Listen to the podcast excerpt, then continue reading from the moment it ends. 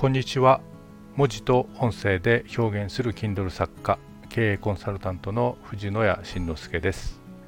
経営のヒント思いつき配信第18回目の配信を開始します。この番組は日々の仕事や生活の中で思いついたことをその都度発信していく番組です。さて今日お伝えしたいことは危険がいっぱい行動のタイミングまでこっちに振って責任逃れをする輩に注意と、まあ、ちょっと長いタイトルですけどもお話ししてみようかと思います、えー、今回の話はですね、えー、前回の第17回目の方の続きの話です、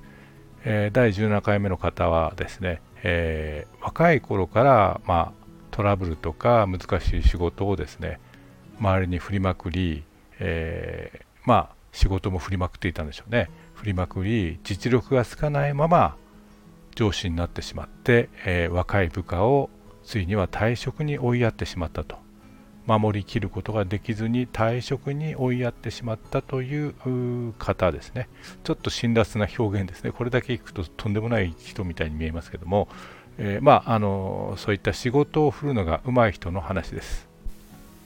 まあ、前回もちょっとお話ししましたけれどもこの方と5年ぶりにお会いをして、まあ、仕事をやっているわけですけども私はこの方と直接やり取りはしていません、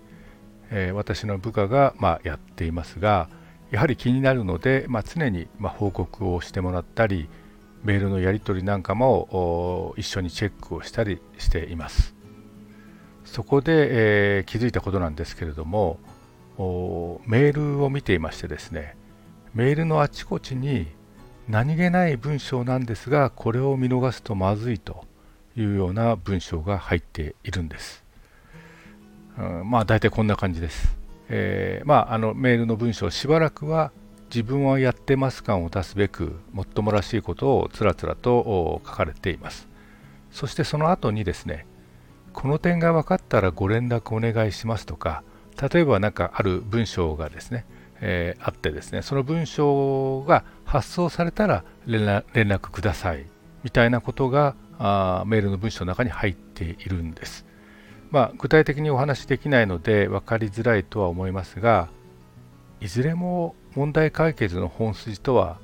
直接関係ないことです。もっと言えば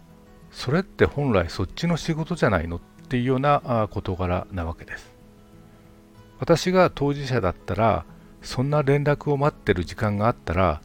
どんどん解決に向かって動くというかそうしないともうどんどん物事が複雑になってしまうんで解決に向かって動くというような内容です。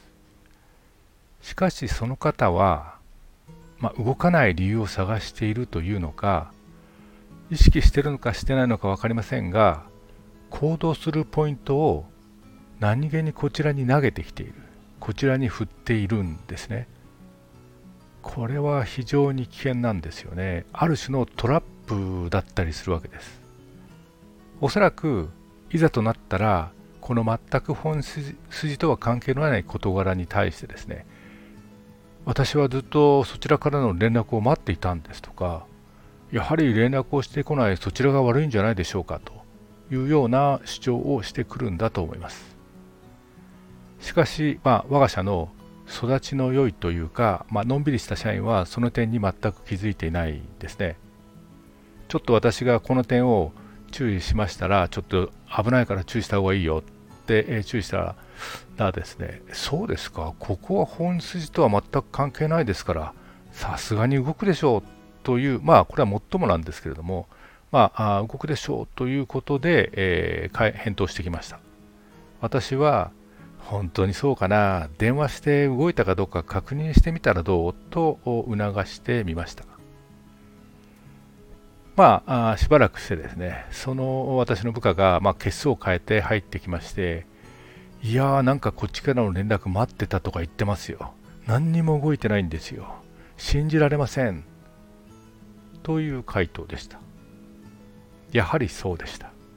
本当に危険です。世の中には問題解決を優先するよりもですねとにかく動きたくない。とにかく自分に責任が来ないようにするにはどうしたらいいかということを優先する人間もいるわけです。こうやって問題解決の時間解決の時間を浪費し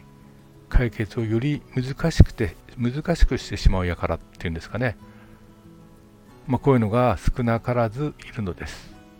ですからメールでも会話でも最後まできっちり聞いてください。きっちり確認してください。変なボールがこちらに投げられていないか十分注意してください。老婆しながらあちょっとだけビジネスの先輩として、えー、お伝えをいたしました、まあ、本日は注意喚起の番組みたいな感じになりました。最後までお聴きいただきありがとうございました。藤野谷慎之介でした。それではまた。